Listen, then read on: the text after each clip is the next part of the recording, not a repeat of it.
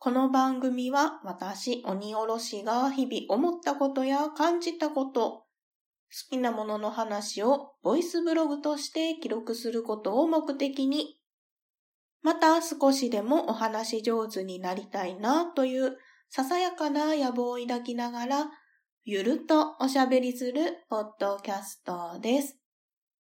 改めまして、鬼おろしです。お弁当の蓋始まります。皆様いかがお過ごしでしょうか？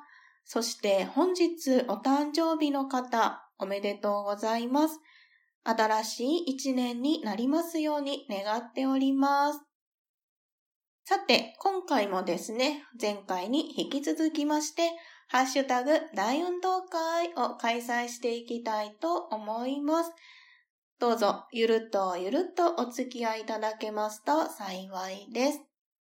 それでは早速ご紹介していきましょう。今回はですね、2021年12月4日にいただきました分からのご紹介です。椿ライドウさんからいただきました。プレゼント企画でいただいたマスカレードホテル。今更な感じするけど独量。面白かった。また、おべふた聞き直したいけど何箱目だったかなといただいております。東野圭吾さんの作品マスカレードホテルのお写真もね、載っけていただいております。このメッセージをいただいて、私も何箱目やったかなと思って、頑張ってね、遡ってみましたらば、33箱目でございました。だいぶ初期の方ですね。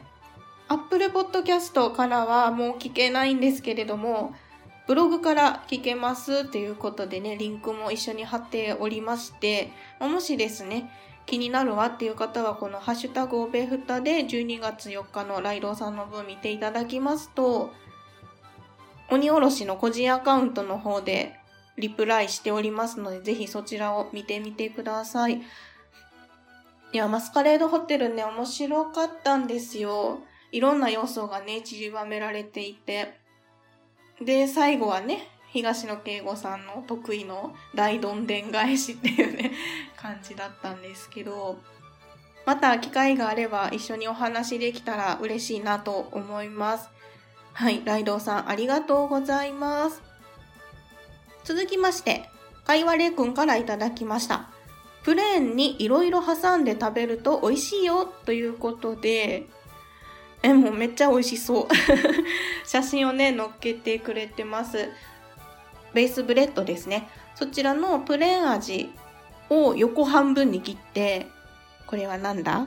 ソーセージと卵ですね。もう絶対美味しいやん、こんな。それをね、挟んだものを乗っけてもらってますね。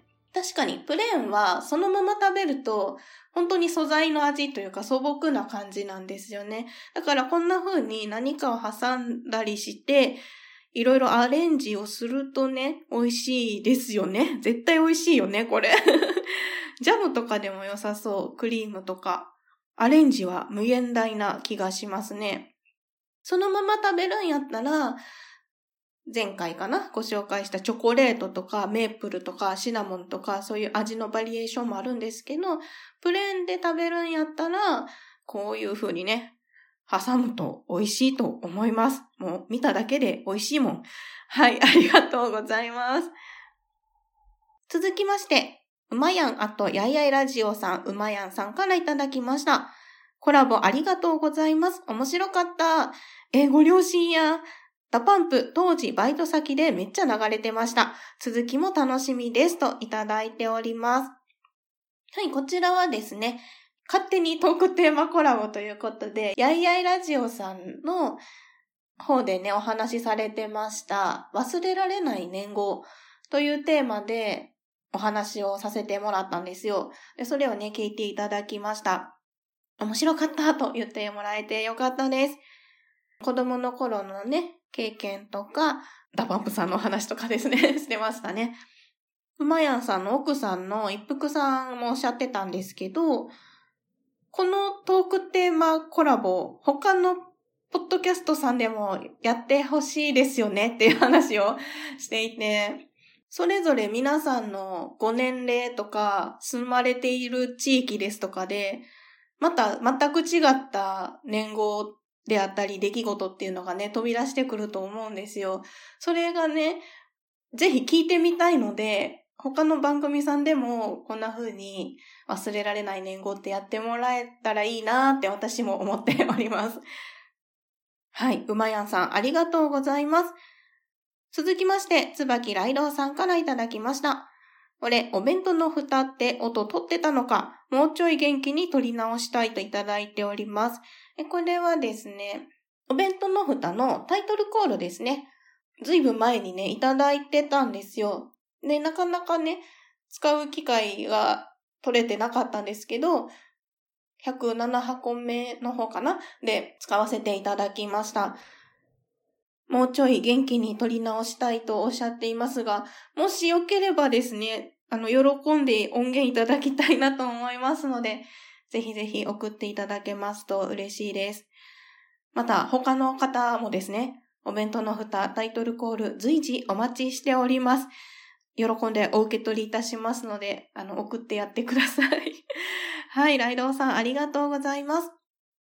続きまして、一服アットやいやいラジオさん一服さんからいただきました。トークテーマコラボ、鬼おろしさんがおべふたで忘れられない年号をおしゃべりしてくださってます。う、嬉しい。やいラジのご紹介ありがとうございます。後半も楽しみです。といただいております。はい、先ほどご紹介いたしました、うまやんさんの奥様、一服さんからもメッセージいただいております。ありがとうございます。やいやいラジオさんでねお、お話をされていたから、お弁当の蓋でもね、こういう機会を設けられたなと思っております。こちらこそありがとうございます。先ほどもちょっと言いましたけれども、他の番組さんでもね、聞けたら嬉しいですよね。うん、楽しそうだなと思いますので、ポッドキャスターの皆様、ぜひぜひ お話をしてみていただけたらなと思います。えまた、あの、聞いてくださった方で、私の僕の忘れられない年号はこんなんですよっていうのもね、またメッセージいただけますと嬉しいです。一服さんありがとうございます。続きまして、神田正輝さんからいただきました。おべふた107箱目、そしてやいらじ、やいやいラジオさんですね、75回のハッシュタグをつけてメッセージをいただいております。自分が印象に残っている年は1989年、昭和天皇が崩御されて平成が始まった年。前年から体調が悪くテレビや新聞で報道されてましたね。昭和は20年まで激動な年で、どんな思いで陛下は生きていらしたのか、その辺興味ありますね、といただいております。はい、神田正輝さんからご自身の印象に残っている年を教えていただきました。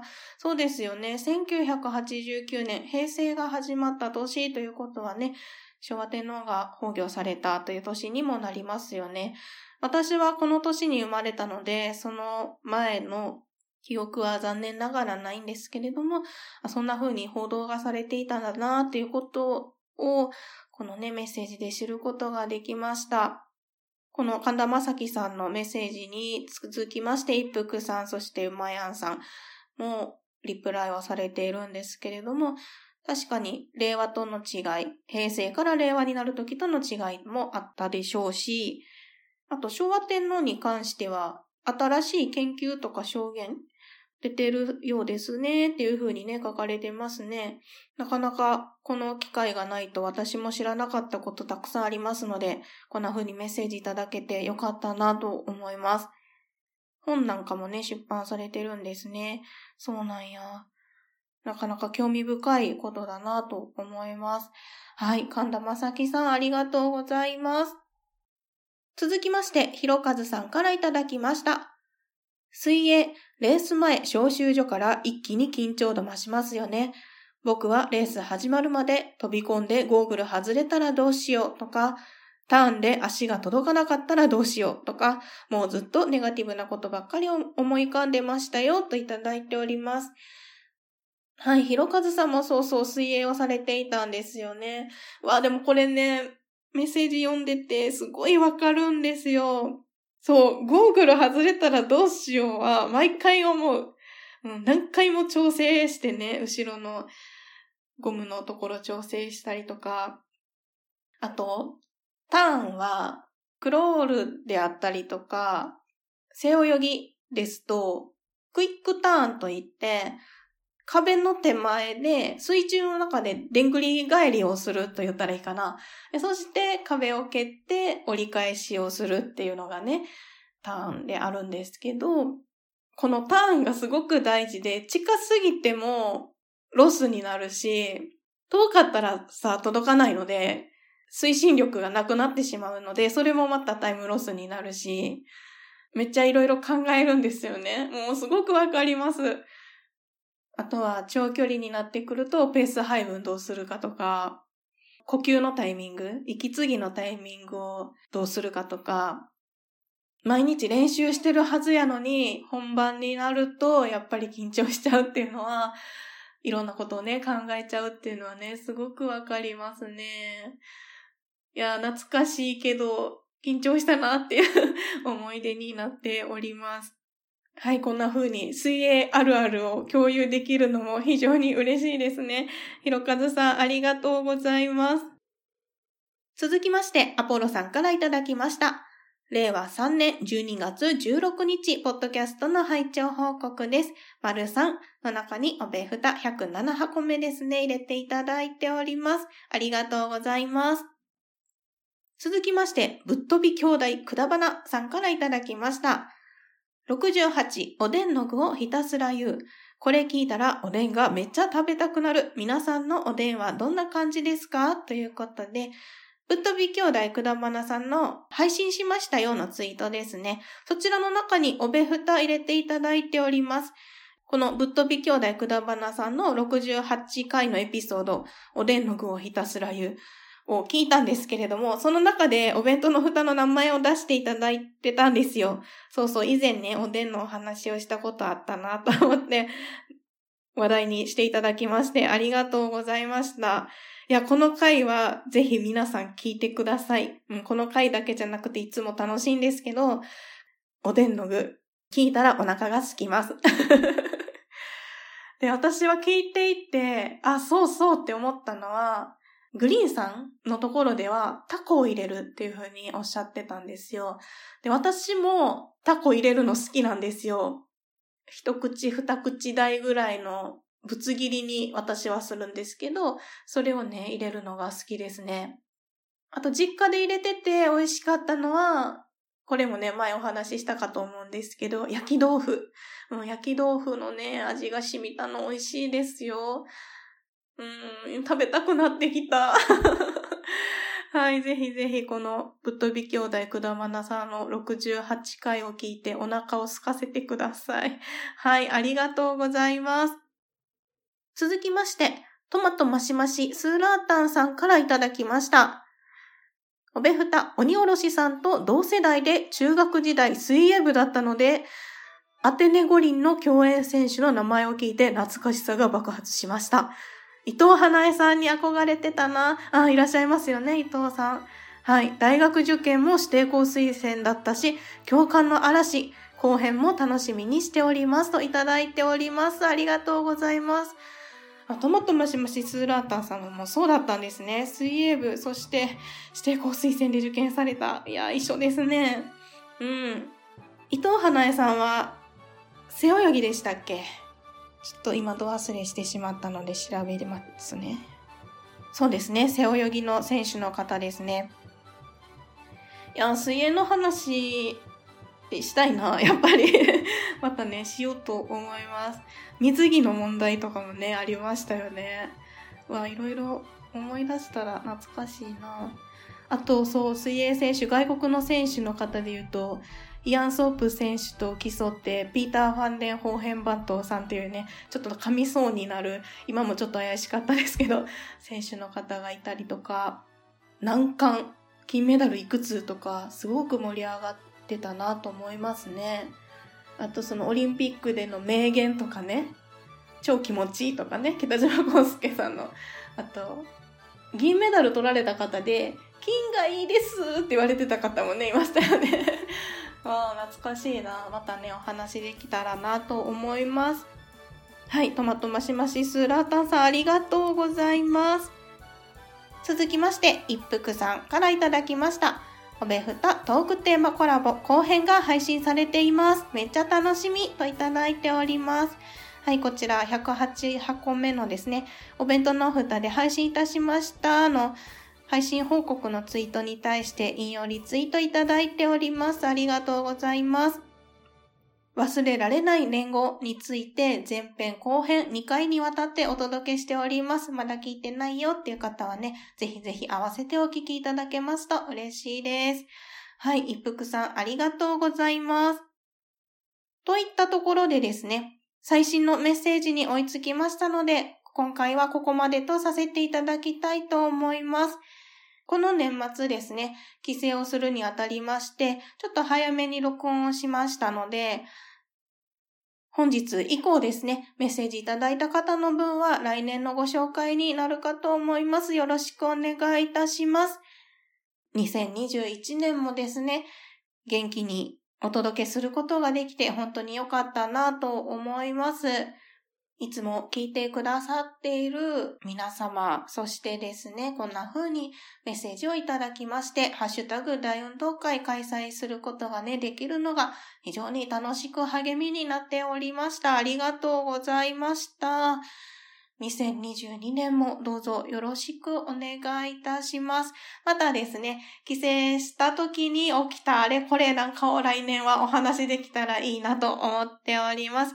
楽しみにお待ちいただけますと幸いです。お弁当の蓋では皆様からのお便りをお待ちしております。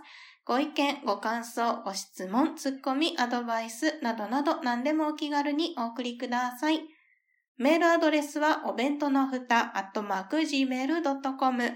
お弁当のふたは小文字で、o-b-e-n-t-o-n-o-f-u-t-a です。ツイッターも開設しております。ツイッターアカウントは、アットマーク、おべふた361。おべふたは OBEFUTA361 は数字です。検索してみてください。また、よければフォローもしていただけますと幸いです。ハッシュタグはおべふた、おべはひらがな、ふたはカタカナです。それでは、今回も最後までお聴きいただきましてありがとうございました。良いお年を